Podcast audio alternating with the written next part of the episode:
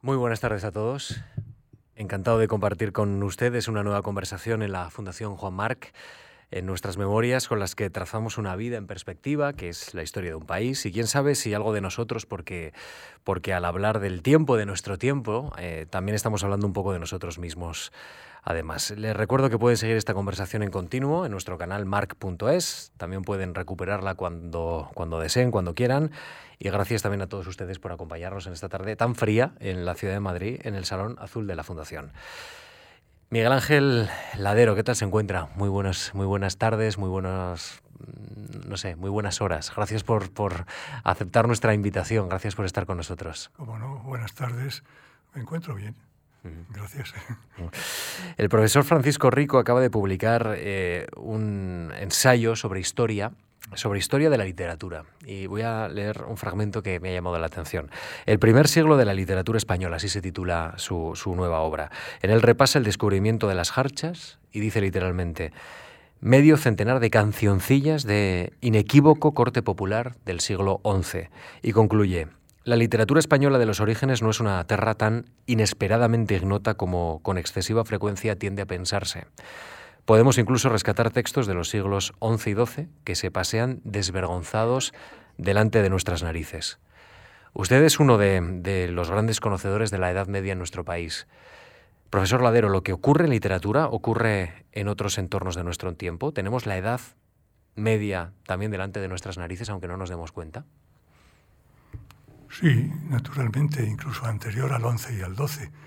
La tenemos delante de nosotros en nuestra propia manera de comportarnos, a menudo en los estratos más profundos de nuestra cultura, eh, no sé, inconsciente, la tenemos fuera de nosotros en los paisajes rurales, en la historia de nuestras ciudades, en la misma composición territorial de nuestro país. Sin Edad Media España no existiría, porque a lo largo de la Edad Media pues fueron formando las regiones, los ámbitos territoriales que la componen todavía hoy. Hasta tal punto es así que ah, mientras que en otros países esto pues se nota tal vez menos, en el nuestro se nota incluso en la composición política actual, puesto que las comunidades autónomas en su gran mayoría corresponden a regiones históricas formadas durante la Edad Media. Por citar solo unos ejemplos, naturalmente también en el arte, en la propia literatura, en las lenguas que hablamos, todas tienen no solo un origen medieval, sino que conservan mucho del espíritu medieval dentro de sí mismas. E, en este libro que tengo aquí, La formación medieval de España, que es uno de los bestsellers de, de nuestro profesor, 15 eh, ediciones, me decía, bueno, eh, ampliaciones distintas. Bueno, con, en este libro usted dice que, que eh, la España que vivimos hoy se hizo en aquellos siglos. Somos herederos también de la Reconquista y somos herederos de un extraño equilibrio que se produjo en la frontera entre musulmanes y cristianos también. Eh, bueno, hasta cierto punto, porque precisamente las guerras medievales pues produjeron una separación y una distinción neta entre los que estaban a un lado y los que estaban a otro, de manera que las influencias musulmanas, islámicas, pues son evidentes, pero también indirectas y están, por así decirlo, eh, metidas, subsumidas dentro de un contexto cultural distinto, que no es el musulmán, no es el islámico, es el europeo, que es el que predomina en todos los aspectos, pero claro, dentro de eso, qué duda cabe que somos el único país de la Europa occidental que tiene eh, como parte de su herencia cultural pues elementos de origen andalusí y muchos sobre todo en las técnicas, en los paisajes, a veces en el vocabulario, en algunas expresiones. No hay ninguna otra lengua que no se diga ojalá, por ejemplo, que Dios lo quiera. Así que bien, sin extremar ni desmesurar las cosas, que a menudo es lo que ocurre, pues no se puede ni se debe negar que siglos de frontera y de convivencia más o menos hostil, otras veces más pacífica, pues marcan unas, unas influencias que permanecen en lo más profundo de nuestra manera de, ser histórica. Mm. Profesor, ¿cree que somos conscientes de la herencia, de, esta herencia que nos está contando? Pues no, seguramente no. La mayor parte de la gente no lo es, porque todos tendemos a vivir nada más que en nuestro presente y eso nos resulta, no sé si lo más satisfactorio, pero sí lo único que cabe hacer, ¿no? Pero la conciencia empieza a penetrar en cuanto uno viaja por el propio país, ¿no? Y también cuando se empieza a leer o a estudiar algo de historia en la medida en que eso todavía es posible. Pero sí, en general yo creo que la conciencia que se tiene de nuestro propio pasado es, es escasa y lo que es peor a menudo es deforme o ha sido deformada con criterios que no tienen nada que ver con el propio conocimiento histórico y eso es peor. Mm. Porque a veces es peor saber algo mal creer que se sabe que no saberlo. Mm. Profesor, ¿hay mucho mito eh, en el recuerdo de la memoria, eh, en el conocimiento, si me permite la expresión, porque mito y conocimiento no sé si casan bien, cuando hablamos de, la Edad Media en nuestro país? Sí, hay mito, igual que en toda Europa, porque, por ejemplo, en los tiempos modernos, sobre todo desde el 18, se cargó sobre la Edad Media pues todo lo oscuro, irracional, bárbaro que cabía suponer. Y ese cliché llega hasta nuestros días. Es corriente leer cuando algo está o nos parece, raro, brutal, esto es medieval. Y como decía un colega mío, ya si dicen que es feudal, esto es el colmo de la barbarie, ¿no? Eh, y no, a veces no es medieval. Decimos eso porque no nos atrevemos a decir que, por desgracia, es contemporáneo. Por ejemplo, en la Edad Media, salvo entre los mongoles y en la expansión mongola del siglo XIII, no había genocidios. Hoy sí y cuando hay un genocidio se dice que es medieval. Pues precisamente eso no es medieval, es contemporáneo. Pero en fin, no cabe duda de que tiene mala prensa la Edad Media porque se la han cargado encima desde el Renacimiento hasta nuestros días. Pero bueno, una cosa es la imagen tópica, no mítica de la Edad Media y otra es la realidad que se descubre cuando se estudia. Claro, pero esto incluso en, los currículos escolares, ¿no? Eh, en cierta forma también se repite ese cliché.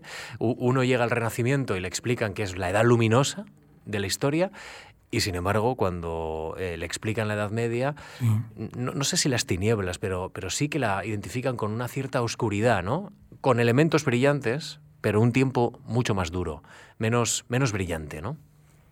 Sí, eso es cierto. Además se estudia muy poquito la Edad Media en los planes actuales y, más, y, menos que se va a estudiar como las cosas sigan así. Pero en fin, dejando aparte la actualidad, que no es mi propósito, eh, es un cliché. El Renacimiento no existiría sin la Edad Media. De hecho, es una continuidad en muchos aspectos de la mentalidad, las preocupaciones, los autores medievales. Nunca tuvo tantos lectores San Agustín, como en el Renacimiento y en la Edad Moderna hasta el siglo XVIII e incluso XIX. Y San Agustín se le considera un poco pues, el padre intelectual de la Edad Media. Y en otro orden de cosas, las estructuras eh, políticas y sociales creadas en la Edad Media, durante la Edad Feudal, siglos XI al XIII, permanecieron incólumes, por decirlo una palabra un poco rara, intactas en Europa hasta el siglo XIX y en algunos aspectos hasta hoy. Sí, que eh, se ha atribuido de forma eh, positiva, por ejemplo, eh, cuando hablamos del folclore, cuando hablamos de la cultura medieval, cuando hablamos de los mercados medievales. Eso sí que ha llegado a nuestro tiempo con, cierto relumbrón, si me permite la palabra. Es positivo, ¿no? Es una atracción turística ahora mismo. Quizá a veces de forma muy injusta, pero, pero quizá hemos reducido todo ese caudal de conocimiento a una atracción turística para una localidad. Claro, y bueno, los mercados medievales son mercados los actuales no son medievales en absoluto, ahí se mezcla toda la vida y por haber, pero resultan muy atractivos, siempre que haya humo de leña y cosas por el estilo, y un poco de mugre. Pero bueno, hay mercados medievales de verdad que siguen hoy vivos. Por ejemplo, en Estella, creo que usted es Navarro, ¿no? Sí. En Estella el mercado, que se sigue celebrando todas las semanas, es del siglo XII, sin interrupción, hasta hoy. El mercado es la institución, digamos, comercial más antigua de Europa y precisamente lo que hizo despegar a Europa como civilización y la hizo más expansiva con respecto a otros fueron los mercados y las ferias, que empiezan a arrancar desde el siglo XII, XIII en adelante y bastantes más de los que la gente cree llegan hasta hoy, en pueblos y ciudades pequeñitas prácticamente sin interrupción.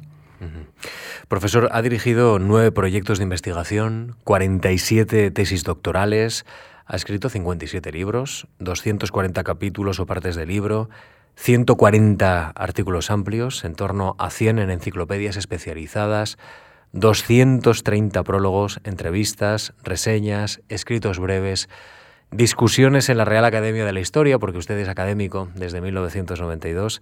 Eh, usted es una autoridad en esta materia y ha escrito obras tan útiles para los lectores que, no somos expertos en historia, como este, como este libro, La formación medieval de España, que, edita Alianza y que, que ha publicado en, este editorial. Y allí usted en ese prólogo recupera un elemento que me ha llamado la atención, que, quiero, que quiero preguntarle por él, que es el conocimiento adquirido. Las reuniones de 1947 mencionan en Jaca sobre historia militar y colonizaciones en el medievo organizadas por el profesor Lacarra. Esto significa que sabemos mucho de esa época, que es parte de nuestra historia más reciente, evidentemente, porque otros han investigado y han investigado bien, profesor desde luego. Eh, precisamente lo cito en el prólogo porque aquella reunión que dirigió, organizó don José María Lacarra, que fue catedrático de la Universidad de Zaragoza, es el punto de partida para la investigación sobre las colonizaciones y repoblaciones medievales en nuestro país, a través de las cuales se formaron pues la mayor parte de los eh, pueblos, eh, se renovaron las ciudades, se organizó el paisaje agrario, las formas de explotación de la tierra, el reparto entre tierra cultivada, monte, pastos, etc., si no hubiera sido por ellos, él, Julio González, algunos más, pues la historia de la, eh, digamos, eh, profunda del poblamiento, del paisaje y de la organización social de la España medieval y sus secuelas hasta hoy no la conoceríamos. Siempre formamos como una cadena, mm. una cadena generacional, si se quiere, la Carra y yo pues estaríamos separados tal vez por dos generaciones. Luego han venido bastantes más, pero yo siempre he reconocido que sin la labor de los historiadores pasados, los del presente, lo tendríamos no solo muy difícil, sino que no podríamos partir de donde partimos, sino de mucho más atrás. Claro. Profesor, ¿y esa escuela de medievalistas ha tenido relevo? Bien, más que una escuela es, eh, como así decirlo, un grupo con intereses no siempre homogéneos, cada uno se dedicaba a, unas cosas. Por ejemplo, en la época de la Carra, eh, la mayoría de los pocos medievalistas que entonces había, estamos hablando del año 47, se dedicaban a la Alta Edad Media, es decir, hasta el siglo XI, y al norte de la península. En cambio, el, eh, la Baja Edad Media, del 12, sobre todo del 13 en adelante, y la parte sur de la península, del sistema central para abajo, no es la parte sur, es la mitad sur, pues apenas estudiaba eso. Empezó a hacerse ya en la siguiente generación, la de mi maestro, el profesor Luis Suárez. Fue el primero que puso en relieve la importancia política de los siglos XIV y XV para la formación de la España moderna. Él lo hizo en el plano político, sobre todo, otros lo han continuado o lo hemos continuado en los planos más bien sociales, económicos y culturales. Pero cada época pues tiene sus temas, deja vacíos, que es lo que mejor se ve, y entonces la siguiente generación tiende a llenarlos.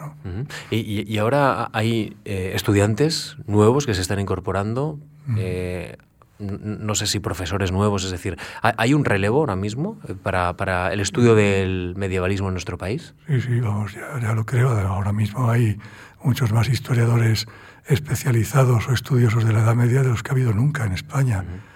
Son varios cientos. Eh, de todas maneras, son muchos menos que en otros países europeos, Francia, Inglaterra, Alemania o Italia. En ¿Y esto por qué, profesor? Pues porque tenemos menos medios, se dedican menos recursos hay menos apoyo social también a la investigación histórica. En Francia hay muchísimo más, evidentemente. En Francia a veces los libros de historia se venden por el nombre del autor. Le Goff, Duby, uh etc. Aquí jamás he visto que eso suceda. Se venden por el título si es que se venden o se difunden. Pero bueno, yendo a la parte positiva de la cuestión, claro que hay muchos más medievalistas que en la época en que yo empecé, como cuatro o cinco veces más.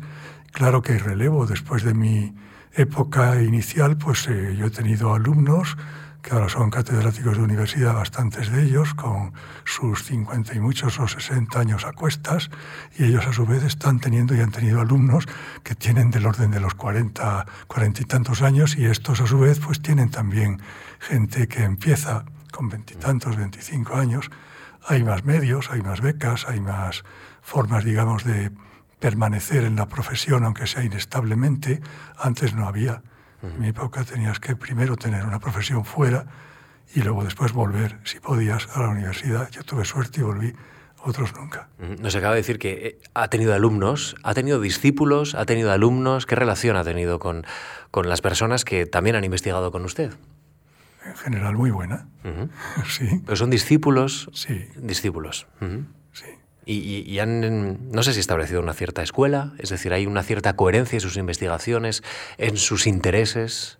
Mire, eh, lo que sobre todo hay es una comunidad profesional de intereses y de temas. Pues, estamos viviendo en una época en la que cada 10, 15 años las, la temática o los intereses prevalecientes en la anterior dejan paso a otros, de manera que escuela temática es más difícil. Tampoco es muy deseable que la gente se encierre en un tema o en una época, pero en fin, casi todos son bajo medievalistas, como lo he sido yo y lo sigo siendo, y se ha ido pasando pues, de una temática de investigación más bien económica incluso social a otra de más bien de carácter cultural, de nueva historia, de nueva historia de la Iglesia, de la religiosidad. No es que lo anterior se haya abandonado, sino que se han ido añadiendo eh, campos nuevos. Por eso la escuela, más que una escuela temática, es una, una manera de hacer o de ver una época. Claro. Eso sí se transmite. vamos a dejarlo aquí porque luego me interesa mucho volver a cómo se investiga. Eh, con la historia y, sobre los documentos, pero bueno, para eso también tenemos su biografía y algunos elementos clave que nos van a ayudar a, aterrizar en el trabajo de un historiador.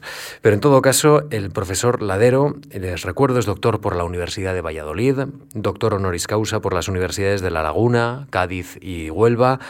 Ha sido catedrático de Historia Medieval en las universidades de La Laguna, en Sevilla y en la Complutense de Madrid. Y como hemos comentado antes, es académico de número de la Real Academia de la Historia desde 1992. Nació en Valladolid el 14 de enero de 1943, en un mes muy frío, ¿no? Oh. Muy frío en Valladolid. Sí. Ahora con el cambio climático ya no sé cómo está eso, pero... frío que los mi padrino y mi madrina de bautismo no vinieron. Mandaron a sus hijos, que tenían en torno a 18 años, porque aquello no había que no soportara. Porque había frío o nieve también. No, frío, frío. Frío. Bueno, eh, eh, ¿cómo es el hogar en el que nace Miguel Ángel Ladero? ¿Qué recuerda? Solo tenemos una hora, ¿no? Ya, ha pasado mucho tiempo. De modo que no les voy a, aburrir con eso. Eh, un hogar más bien modesto. mi padre era maestro, era también archivero, era, mi madre y eran extremeños de Trujillo, los dos. Nos criaron a mis hermanos menores y a mí con un gran esfuerzo y renunciando ellos mismos a aspectos que hoy serían irrenunciables para muchas personas en épocas de mayor carestía, sobre todo en los años 40 y primeros 50, y con un entusiasmo que también resulta difícilmente comprensible para para las generaciones actuales, ¿no? Eh, de manera que fue un hogar alegre y muy exigente. Allí había que estudiar. Si sacabas las cosas bien no te decían nada, eso era lo normal. Ahora, si se te ocurría sacar algo mal, entonces sí, sí te enterabas, sí, de que la cosa no iba demasiado, demasiado bien. De modo que yo lo recuerdo con un enorme afecto. Ojalá pudiera volver a él de alguna manera. Miguel Ángel, ¿qué lecturas había en su casa? Bueno, muchas, pero dejando aparte el norte de Castilla o algún otro periódico que entonces dirigía Miguel Delibes, eso fue ya un poquito después. Pues cuando yo empecé a leer, sobre todo leía Julio Verne. En mí dejó una huella indeleble. Por eso sigo siendo un poco anarquista en el fondo, digamos, eh, autosuficiente. Tengo la idea de que el hombre se hace a sí mismo y todo lo que está fuera de él le puede ayudar o perturbar, pero eres, eres el dueño de tu destino. Eso es lo único que queda claro en las novelas de Julio Verne, que por otra parte hoy resultarían demasiado pesadas, la mayoría de ellas. Eh, leía también otro libro que hoy ha dejado de leerse, pero que en los años primer tercio del 20 estaba muy en boga, que era El corazón de Edmundo de Amicis, que te relata cómo era la vida en la Italia del, del Risorgimento de finales del 19, un país, digamos, profundamente liberal en el sentido político de la palabra, en fin, muchas otras eh, lecturas, no, no me acuerdo de todas, pero yo tenía una pequeña biblioteca de 70, 80 libros cuando tenía nueve años y solo nos dejaban leer novela en las vacaciones. Durante el tiempo del curso de estudio, no. Así que llegar la vacación, irse allí a abrir el armarito, era como abrir un mundo nuevo, algo enorme. No habrías un armario, habrías una especie de paisaje inmenso que no se acababa nunca. ¿Y, durante el curso que leía entonces? Los libros de texto, que no libros de texto, medio, claro. Libros de literatura que ordenaban en el colegio, entiendo también. En aquella época, más que ordenar leer, lo que pasaba es que se leía en clase tanto a los niños pequeños de lectura como luego de literatura, obras. Todos nos leímos El Quijote de Cabo a Rabo en mi época. También se leía pues versiones de un libro que después ha seguido teniendo ediciones o renuevos, que era El Libro de España. Este libro, la primera edición fue en los años 20. Luego, después de la Guerra Civil, eh, claro, le hicieron tomar un sesgo muy, muy peculiar en lo político, pero seguía siendo el mismo libro. Lo que importaba era el recorrido que hacían dos niños pequeños, huérfanos, por toda España, desde la frontera de Irún hasta llegar a Fregenal, que yo me enteré así, que existía un lugar llamado Fregenal de la Frontera, en la provincia de Badajoz, al sur, hoy está ahí, antes estaba en Sevilla, y cómo a través del recorrido conocían el país y las gentes que lo habitaban y que eh, convivían con ellos o les protegían en uno u otro momento. La verdad es que era un libro muy instructivo porque dejando aparte el tipo de visión que te diera de España, te hacía conocer tu país cuando no tenías todavía 10 años. Y eso es fundamental para tener luego alguna perspectiva conjunta. Desarrolla los estudios de enseñanza media en el José Zorrilla de Valladolid. ¿Ha vuelto al instituto? ¿Ha vuelto? Yo era alumno libre. Quiero decir que iba al instituto a examinarme en junio. El resto del tiempo estaba en una academia y en un colegio pequeñito que fundó mi padre, el Colegio Castilla, y estudiaba allí. Como a estudiar, era el hijo del director, de modo que había que dar ejemplo, ¿no? Pero quiero decir que hasta los 14 años yo no fui alumno oficial del Instituto Zorrilla ya en el bachillerato superior. Sí, he vuelto por allí ha cambiado todo muchísimo, ¿no?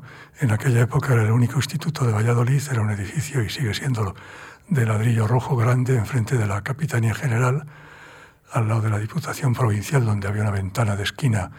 Se dice que sacaron por ella Felipe II cuando nació para llevarle al convento de San Pablo, que está al lado del instituto. Bien, a lo que iba, era el único instituto y por la mañana dábamos clases los chicos y se llamaba Instituto José Zorrilla y por la tarde daban clases las chicas y se llamaba Instituto Núñez de Arce. Así que es un ambiente que no tiene mucho que ver con el actual. Pero en fin, era, era agradable. Sí, así se ha construido también la educación de muchas generaciones. Eh, me decía que no tenía otro remedio que, estudiar mucho. Eh, he visto su, su trayectoria y la verdad es que era un alumno muy brillante y muy aplicado. Premio extraordinario en bachiller, sobresaliente en el preuniversitario. E, e, esto más que no opción era convicción, ¿no? Sí. Miguel Ángel. La verdad es que sería ya por la costumbre, pero me, me gustaba estudiar. No es que fuera en follón, no era eso, es sencillamente una afición. Como a otros les gusta el hockey o el fútbol, a mí me gustaba más bien estudiar. Hoy, hoy el valor del esfuerzo en el ámbito académico Em, eh, sigue estando tan, no sé si tan presente, pero tan, eh, tan apreciado como, como lo era antes? No lo sé. Ya le dije antes que eso es algo que sale de dentro. Lo que venga de fuera puede añadirse, perturbar o no, pero si no lo, se tiene dentro no hay ánimo de fuera que valga. ¿Cree usted que aquí el sistema educativo era mejor que el de ahora? No se puede comparar una época con otra sin hacer injusticia a una de las dos o a las dos a la vez. Aquel sistema para mí fue bueno. El actual tiene más posibilidades. Otra cosa es que se aprovechen o no. Aquel era un sistema más intensivista, había que aprender más cosas concretas dentro de un marco general. Este, en cambio, es un sistema que promueve más pues, las actitudes, las habilidades, que los conocimientos. las competencias, ¿verdad? Yo lo que pienso es que una habilidad no, sabe, no vale para gran cosa si no tienes una competencia adquirida previamente. Es decir, no se pueden adquirir habilidades en el vacío. En cambio, conocimientos en el vacío sí porque te llenan. Y a partir de ellos puedes adquirir unas habilidades o no. Pero el, el camino contrario es mucho más dificultoso, por decirlo así. De modo que yo primaría siempre, incluso hoy, cuando tanto han cambiado las cosas, la adquisición y de conocimientos y la reflexión sobre ellos, sobre la adquisición de habilidades concretas, no se sabe bien para qué, ¿no? Profesor, estudia la carrera de Filosofía y Letras en la Universidad de Valladolid. Em, se quedó en casa, pero, pero llegó a ilusionarse con salir fuera de la ciudad para estudiar. No, es que en aquella época no había mucha gente que pudiera salir fuera de su casa para estudiar en una universidad. O era el primer, el primer elemento, eh, digamos, limitador que había es que irte a otro sitio estaba fuera de las posibilidades de tu familia. El régimen de becas no existía o era muy incipiente, ¿no? Así que claro que había que quedarse, aparte que al mismo tiempo que estudiar en la universidad, yo tenía que seguir trabajando para ayudar en casa. Y a mí me resultó satisfactorio porque me gustaba la historia, bueno, me gustaba en general las letras. Yo siempre digo que soy licenciado en filosofía y letras, no en historia. Acabé la carrera sabiendo muy poca historia medieval. Sabía algo gracias a Suárez y a algún otro profesor. Y sí, me resultó satisfactorio. Habría querido a veces cambiar para venir a Madrid a estudiar filosofía pura, pero luego me di cuenta de que aquello habría sido un enorme error. Así que, eh, bien mirado, pues se juntó, por así decirlo, la necesidad con, con el acierto y estuve bien allí. Miguel Ángel me decía que su padre era archivero. ¿Archivero exactamente dónde y, de qué? Él era archivero en el Archivo General de Simancas y luego estuvo también destinado en la biblioteca de la Universidad de Valladolid desde mediados de los años 50 hasta que se jubiló. Entonces, cuando usted eh, está en el Archivo General de Simancas, al formar parte del Cuerpo Auxiliar de Archivo, Bibliotecas y Museos. Tengo anotado cinco años, del 61 al 66. Seguía por una parte los pasos de su padre, entiendo, pero también ciertos intereses personales, ¿no? Había una mezcla, una trayectoria ya genuinamente personal ahí. Bueno, y de todo, claro, porque eh, yo hice aquella oposición con 18 años cuando estaba en segundo de la carrera y desde entonces tuve que compatibilizar eh, los estudios con las horas de trabajo en el archivo. Era posible, pero en fin, resultaba un poco difícil a veces. Y claro, ahora Simancas para mí fue la segunda facultad. En la facultad aprendías teoría, en Simancas aprendías la práctica, viendo investigar a, a otras personas, algunas muy famosas entonces y posteriormente. Por supuesto, conocía Simancas de antes por mi padre, había estado allí desde niño, pero en fin, debo decir que cuando yo iba allí con siete años lo que me interesaba de Simancas era el foso que había entonces del castillo, porque estaba silvestre, había hierba, y yo cogí allí trébol para un grillo que tenía. Ahí se acababan mis intereses simanquinos. Luego fui adquiriendo otros, ¿no? A medida que trabajé allí, luego que investigué, porque seguí yendo y he seguido yendo hasta, hasta ahora como investigador. Para todos los que eh, no están relacionados con eh, un archivo histórico de la importancia del de Simancas, ¿qué, hace un archivero? ¿Qué hacía un archivero en 1961 en el Archivo General de Simancas? Bueno, hay que partir de la idea de que Simancas es uno de los principales archivos históricos del mundo, por su contenido, no solo por su dimensión, sobre todo por su contenido porque en él está la documentación de la época en que la monarquía española pues tuvo una proyección europea, americana, mundial. De hecho, el Archivo de Indias salió del de Simancas a fines del 18. Antes estaba también allí. Eso es lo primero que creo que conviene siempre recordar. Es una masa tan enorme de documentación que los archiveros pues hacían y siguen haciendo entonces hoy inventarios y catálogos de la documentación para ponerla al día para que haya instrumentos de trabajo.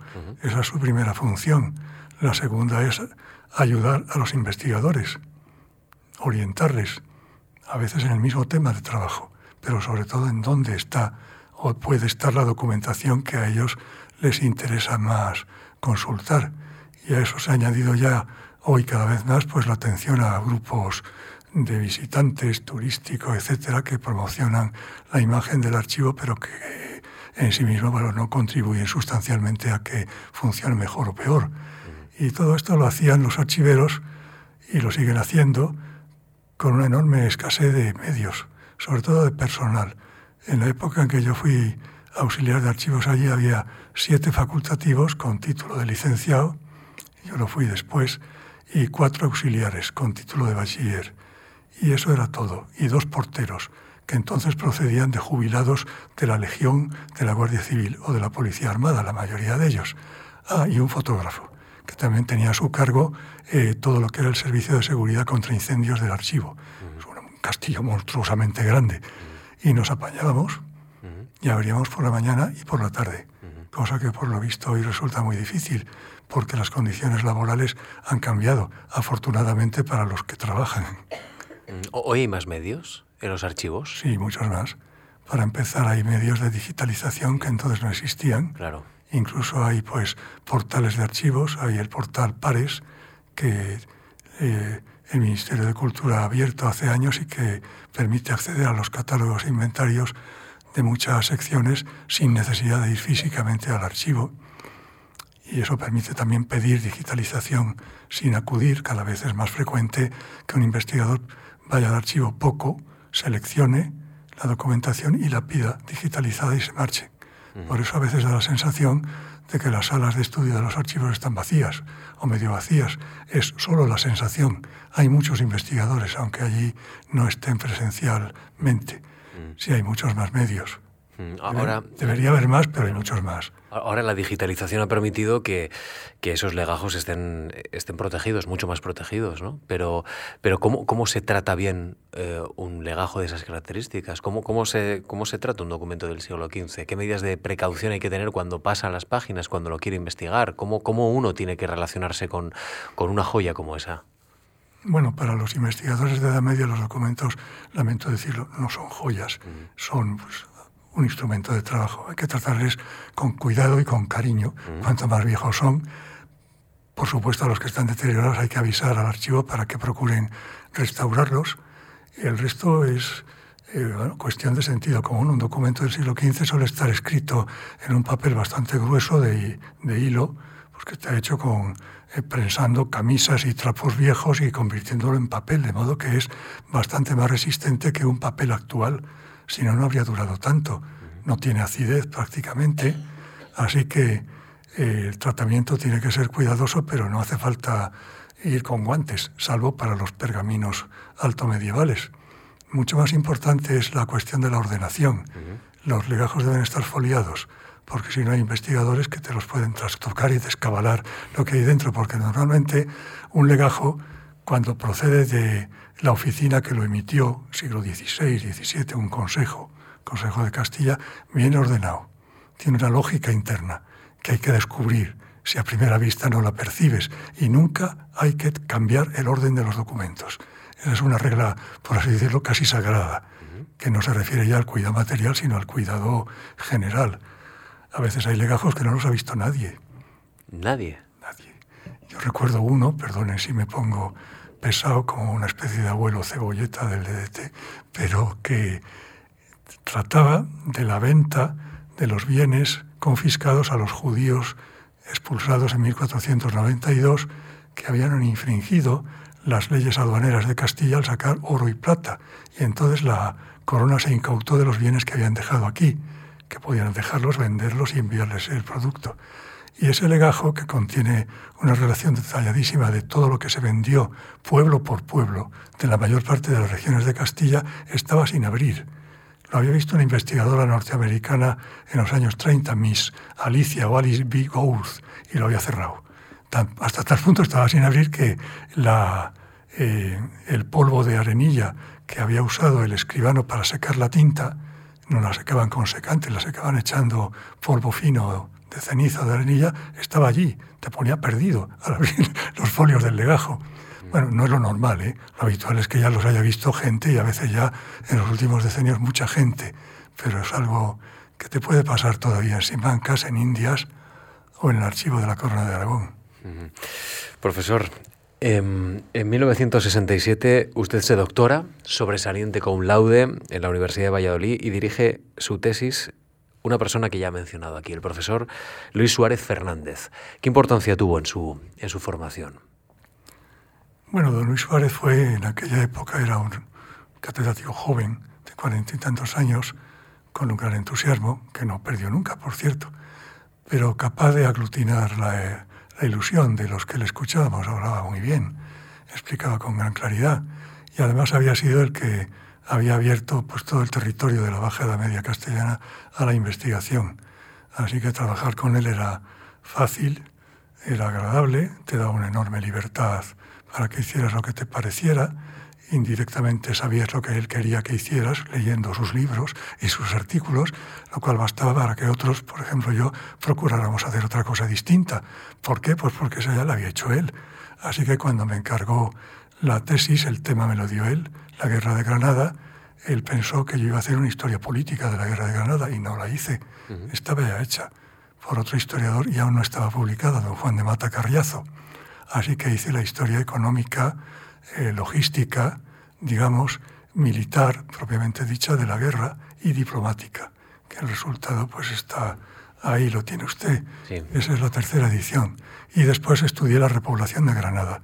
Como en diez años aquello se llenó con más de 100.000 andaluces y castellanos, junto con la población musulmana que no había emigrado al norte de África y empezó a haber un reino cristiano nuevo y distinto que es el reino de Granada.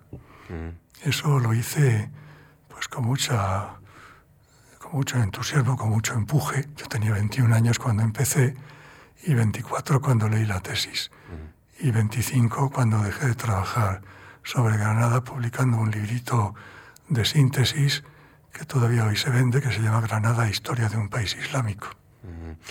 Profesor, en, paralelo, eh, usted comienza a recorrer el camino académico. En 1964 es profesor ayudante de Historia Antigua y Media en Valladolid.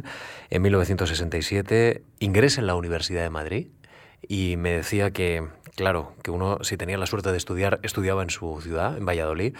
Eh, ¿Por, ¿Por qué pasa a Madrid? ¿Por qué decide venir a la capital? No, no, es una decisión que me vino dada porque hice la oposición al cuerpo facultativo de archiveros, bibliotecarios y arqueólogos el año 65 en otoño y tuve la suerte de salir el segundo y había plaza en Madrid. En, Valladolid no. Si hubiera habido plaza en Simancas, a lo mejor me habría ido a Simancas y mi vida habría sido totalmente distinta. Totalmente distinta, sí. pero bueno. ¿Se lo ha preguntado alguna vez? Sí. muchas veces somos fruto de nuestras decisiones y de la casualidad o de las circunstancias que nos rodean. El caso es que en Madrid estaba en el archivo central del Ministerio de Hacienda, en Alcalá 7. Tiene una parte histórica que yo me aficionó a la historia de la fiscalidad y de los impuestos, pero entré en la Universidad de Madrid, que entonces no se llamaba Complutense. Luego les cuento esto si hay tiempo, eh, de la mano de don Antonio Rumeu de Armas, que ya me conocía de Simancas, había investigado él allí mucho. Entré como ayudante de su cátedra y pasé sucesivamente a encargado de curso y adjunto. Para ser adjunto ya había que hacer otra vez una oposición, pero al mismo tiempo podía ser archivero, que era, aparte de tu profesión principal, lo que te daba de vivir, porque en la universidad o eras catedrático entonces o eras portero. Eran los dos únicos puestos fijos en los que se vivía, si no eras otra cosa y además ayudante, encargado de curso o adjunto es un tiempo de mucha movilización social en la universidad, cuando usted llega. ¿Cómo lo vivió, profesor? ¿Cómo vive ese proceso de cambio político desde las aulas en Ciudad Universitaria? Bueno, yo allí estaba para dar clase y poco más, pero lo viví en general, como todos los españoles de la época y posiblemente más en Madrid, como por una parte un proceso de cambio inevitable, porque la propia sociedad española lo demandaba después de las transformaciones que había habido desde mediados o finales de los 50. Eh, en segundo término, pues porque a nadie le gusta vivir en una dictadura si piensa que puede vivir en un régimen de, de libertades y de participación política y también de libre expresión de las opiniones y de los criterios de cada uno. Lo viví con un doble sentimiento. Por una parte, pues veía que en la universidad se había convertido en un campo, digamos, de expresión de aquellas inquietudes más o menos inducida por grupos políticos, mm, no era estrictamente espontáneo, y por otra como profesor con la inquietud de que no podías dar clase de una manera tranquila, sin que eh, hubiera alguna interrupción, algún cartel colocado en la misma clase que entraba la policía a quitar y para colmo yo la primera vez que di clase, el año 68-69, la dábamos en un sótano, me acuerdo, primero a Andrés Amorós, que luego ha sido muy conocido, daba literatura y luego yo entraba a dar historia general de España y le preguntaba qué tal. Y, se iba, teníamos ciento y pico alumnos y bueno, se hacía lo que se podía, ¿no? pero tampoco era a veces mucho. Y en la calle, pues en la propia ciudad universitaria, claro, viví algunas de las algaradas o momentos, por ejemplo, la marcha con aquellos cuatro catedráticos al frente, Aranguren, eh, García Calvo, Montero Díaz, que luego se ha caído del recuerdo, porque era farangista, pero estaba allí. y otro más, y cómo terminó aquella marcha del otoño del 66. Casi fue lo primero que vi en Madrid, de la ciudad universitaria. Mm, ahí se daba cuenta de que había cambiado totalmente el ambiente de Valladolid, ¿no? A, la capital. Eso se extendió por todas partes. ¿eh? Claro. sitio en su dimensión. En Valladolid también había en la universidad pues bastante altercado y movimiento. Por ejemplo, cuando volví a recoger el, el, título de doctor y el premio extraordinario el año 68 de noviembre, la, eh, digamos, el acto estuvo muy movido, con interrupciones, entradas y salidas de gente, gritos, etcétera. Pero bueno, funcionó de todas maneras. Profesor, el 2 de abril de 1968 solicita una beca a la Fundación Juan Marc para desarrollar este estudio, La vida urbana en Andalucía del siglo XV. Usted plantea que entre los siglos XIII y XVI ha nacido la Andalucía que hoy conocemos. Dice, entre dos conquistas, la, la del Valle del Guadalquivir y la de América y plantea el estudio de la Andalucía castellana en la Baja Edad Media, que es un periodo olvidado, decía, de nuestra historiografía. ¿Todavía hoy? No. No, no, ya no. Eso, eso ya se ha cubierto, ¿verdad? Bueno, nunca se cubren las cosas del todo porque la historia se renueva en sus temas y en sus intereses, pero el año 68, que la idea la, se me ocurrió trabajando sobre Granada, vi que realmente la Andalucía del Guadalquivir estaba sin estudiar en la Bajada Media y que pervivían y han seguido perviviendo mitos excesivos sobre el origen andalusí de la Andalucía actual, etc. Y no se sabía nada, salvo la repoblación del siglo XIII, que había trabajado sobre ella don Julio González en los años 50 al publicar el repartimiento de la ciudad y, la, el campo de Sevilla, pero estaba en, totalmente vacío. Había algún historiador local o propiamente en la universidad, pero se dedicaban a aspectos muy concretos o locales yo lo que pretendía era hacer una historia regional, un poco a banda letre, ¿no? Es decir, ver la Andalucía del Guadalquivir y de Sierra Morena como un ámbito conjunto que se forma desde mediados del siglo XIII y que llega a una gran madurez a fines del siglo XV hasta convertirse en la región protagonista primero de la conquista de Granada, que es la otra Andalucía, y después en la base de partida a Canarias, a América y también en la fuente, digamos, de aprovisionamiento de barcos, mercancías, hombres, y en el modelo institucional para lo que ocurre en las Indias españolas en la edad moderna. Y en ese aspecto, pues, eh, me moví. Fue por lo que pedí la bolsa de estudios. Me ayudó mucho porque me dio medios económicos para ir más deprisa. Lo habría hecho de todas maneras porque en, aquel momento usted trabajaba, sí. usted estudiaba la fundación, la beca de la Fundación Mar, la bolsa de estudios, y al mismo tiempo daba clase. Sí. Es decir, usted estaba repartiendo su tiempo en tres dedicaciones profesionales. Profesionales absorbentes, ¿no? No tanto. Para mí lo absorbente era mi vida familiar. Acababa de casarme. Así que eso era mucho más importante que todo lo demás juntos. Es decir, que, fue un año magnífico. ¿Eh? Fue un año magnífico. Sí, porque además me dio tiempo para preparar la oposición a cátedras. Es decir, que, que, que, asumió cuatro grandes retos, cinco grandes retos en ese año del 68. No es que los asumiera, es que no me quedaba remedio, así que había que hacerlo.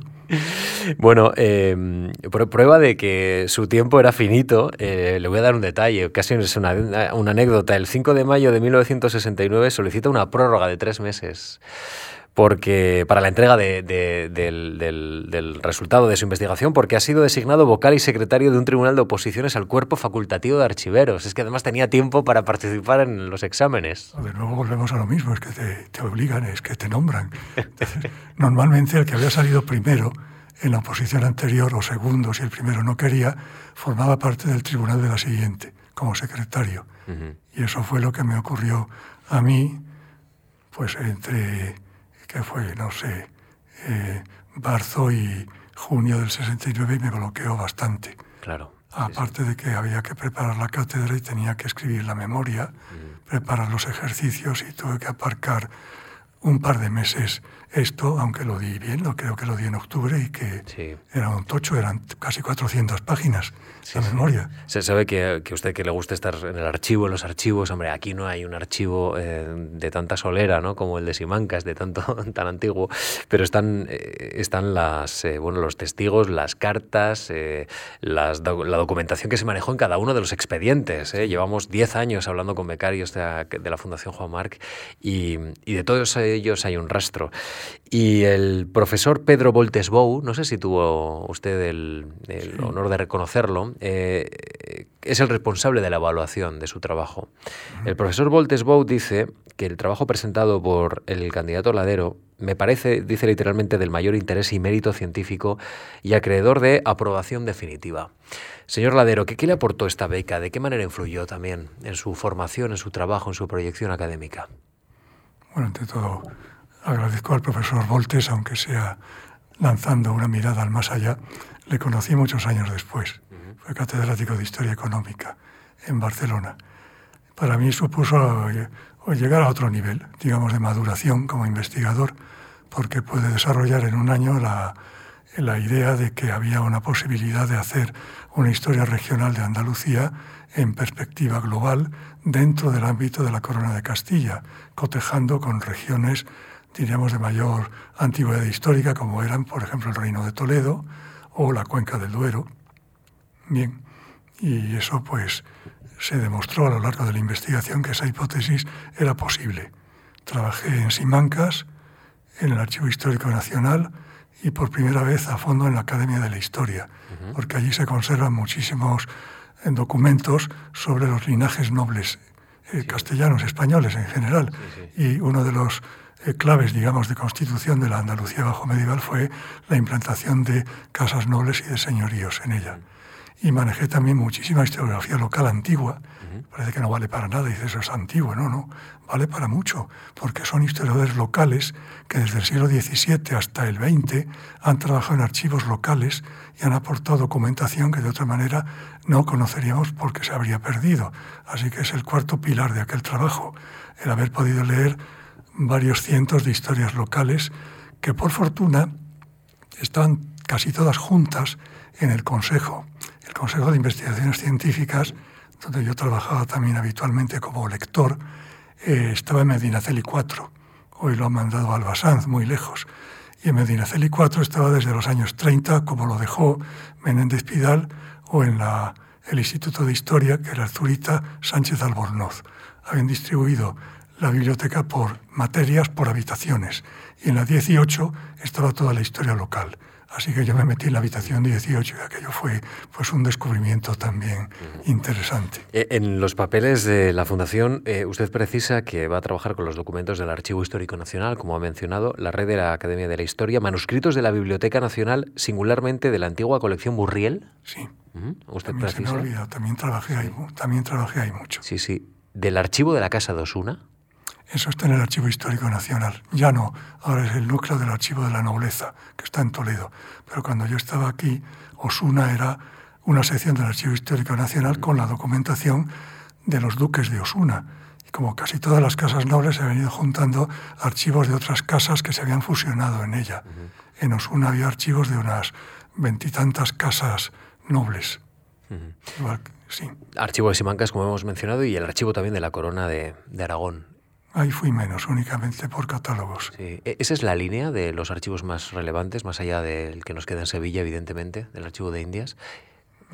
Con esto, si, si, si situamos, mm, digámoslo así, una línea entre estos archivos, ¿encontramos toda la memoria de nuestro país? Prácticamente. Luego hay otros dos archivos que tienen también mucha importancia regional, que son los de las reales chancillerías, es decir, las antiguas audiencias reales castellana uno está en Valladolid y otro en Granada. Hay muchísima documentación útil para la historia social, sobre todo de ámbitos regionales, es documentación judicial. En Aragón lo tienen metido en el archivo de la Corona de Aragón, sobre todo. Y luego hay la red de archivos históricos provinciales, que muchos tienen fondo histórico, y aparte quedan los archivos que conservan las casas nobles, por ejemplo, Alba, Medina Sidonia, ese otro libro que está ahí, Guzmán, la Casa Ducal de Medina Sidonia está hecho sobre la base de la documentación de la Casa de Medina Sidonia que está hoy en San Lucas de Barrameda. En tiempos estuvo en Madrid. Y sobre todo también los archivos eclesiásticos son riquísimos. Los archivos de las catedrales, Burgos, Toledo, Sevilla, Santiago, Barcelona, Tarragona, más aún, son una, una mina de documentación, no solo para la historia eclesiástica, para la historia económica y social y cultural en general. Es una mina que todavía no se ha exprimido del todo, ¿no? Entiendo. Bueno, no del todo, pero en fin, llevan camino de. Llevan camino. Muy bien, eh, vamos a repasar brevemente su trayectoria, porque es también importante. Catedrático de Historia de la Edad Media en la Facultad de Geografía e Historia de la Universidad Complutense de Madrid, desde enero del 78 hasta septiembre de 2013. Catedrático de Historia de la Edad Media Universal y de España de la Universidad de Sevilla desde marzo del 74 hasta enero del 78. Y antes del 71 al 74, catedrático numerario de Historia de la Edad Media Universal y de España de la Universidad de La Laguna, en las Islas Canarias. Así que usted pasa de las Canarias a Sevilla a Madrid. Sí, realmente a La Laguna llegué el año 70 que entonces había otra oposición que fue la que, que hice, que era de profesor agregado.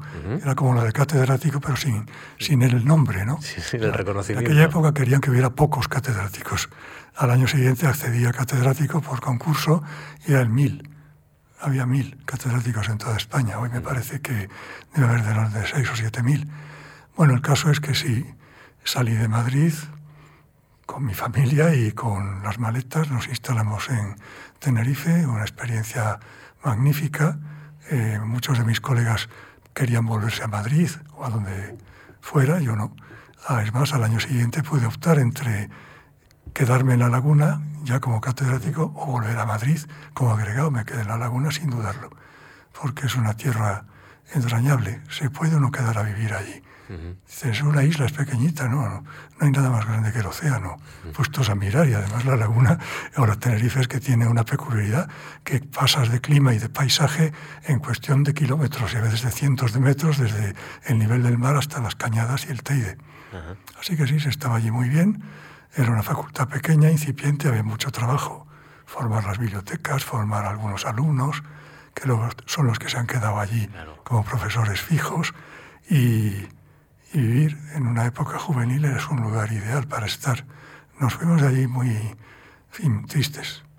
Del océano pasa a una ciudad que es patrimonio, totalmente, que es Sevilla.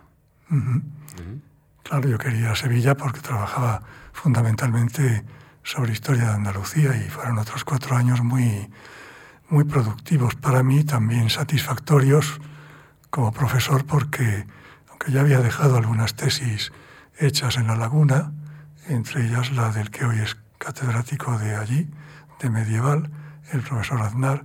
En, la, en Sevilla pude dirigir bastantes más y dejar allí también alumnos que después han continuado la tarea. Es más, yo me habría quedado también en Sevilla. Lo que pasa es que, ya digo, la vida es una combinación de lo que tú proyectas y de lo que de repente se te cruza en el camino. Y el año 78 se cruzó un concurso de méritos para volver a la Complutense. Y, en fin, era una ocasión única. Claro. Como yo tenía la esperanza de que como había otro concursante, le dieran la plaza a él, pero me la dieron a mí y volvimos a Madrid y ya nos quedamos aquí. Bueno, destacan sus libros eh, de síntesis sobre historia medieval general y española, sus estudios sobre la Granada nazarí que, que han mencionado, eh, la Andalucía castellana, la constitución de la nueva Hacienda Real de los siglos XIII al XV, actividades económicas, grupos sociales, evolución de los recursos militares, órdenes militares, nobleza y señoríos, mudéjares, judíos, judeoconversos en el siglo XV, historia comparada de ciudades y sociedades urbanas, historia de las teorías e instituciones políticas en la época de los reyes católicos en todos sus aspectos. Y en 1992, toda esta trayectoria tiene un reconocimiento singular que entiendo que para un historiador es, es mayúsculo, que es ingresar en la Real Academia de la Historia, que también eh, exige a un historiador mucha responsabilidad. Eh, ¿Acude a las sesiones de la Real Academia todavía hoy? ¿Acude regularmente? Sí, sí, todos los viernes soy muy pesado. Ahora mismo tengo más de mil asistencias, soy el más viejo en ese aspecto. ya, se, ya, se, ha creado casi una batalla, ¿no? ¿Eh? Con, que se ha creado una batalla, ¿no? Con otros académicos. Pues no, no. a ver quién resiste más. A ver quién aguanta más. ¿Quién aguanta más sesiones? Tiene más, asistencias. Pero bueno, uno no va a la, a, la, sesión por obligación, sino porque realmente se aprende mucho. Es un momento de contacto social, de intercambio de, de ideas, de opiniones, de noticias con otras dos docenas de colegas académicos de diversas procedencias y especialidades. Aparte de que desde hace 15 años soy el académico bibliotecario y tengo que cuidar un poquito claro. la biblioteca que tiene más de medio millón de libros y el archivo de la Academia Archivo Histórico que después de los que hemos citado es el más importante del país. ¿eh? ¿Qué, podemos encontrar en, la Real Academia de la Historia? De todo. Desde códices del siglo IX X hasta documentación del XX, el archivo de Eduardo Dato, el archivo de la Institución Libre de Enseñanza, el archivo de la sección femenina, el archivo del ministro Castilla de Asuntos Exteriores. Digo así a bote pronto, ¿no? Porque hay como 115 colecciones en el archivo de la Academia. Es un poco, como diría yo, un, un cajón, tutum revolutum, en el que se encuentra de una u otra manera toda la historia de España. ¿Qué, le ha aportado, profesor, ser académico? Evidentemente muchos contactos profesionales y muchas alegrías, también alguna que otra responsabilidad, pero bueno, nunca va una cosa sin la otra. Profesor, pues quiero agradecerle que haya, eh, que haya aceptado nuestra invitación, la invitación de la Fundación Gobomarc, para, para hablar ya visto eh, de, sus memorias, de las memorias de un país, de, la trayectoria biográfica de, nuestro invitado, de Miguel Ángel Ladero, pero al mismo tiempo de cómo ha ido evolucionando un país con esa mirada sobre su pasado y, esas, esos minutos deliciosos del archivo, de los archivos, que seguro que ahora todos los que estamos escuchando esta conversación vamos a mirar de distinta forma. Miguel Ángel, profesor, ha sido un placer conocerle. Gracias de verdad por contestar a nuestras preguntas y, y le deseo más conversaciones fecundas en la, en la, en la Real Academia y más proyectos, porque nos ha llenado la mesa ¿eh? de volúmenes y estoy seguro que, que, todavía estará a la espera de alguno más. Así que gracias, profesor, por estar con nosotros esta tarde. gracias de verdad. Pues gracias a usted, gracias a la Fundación y aunque sea con 58 años de retraso, Gracias también por la bolsa de estudios que me otorgaron en el año 68. Gracias de verdad también a ustedes. Muy bien.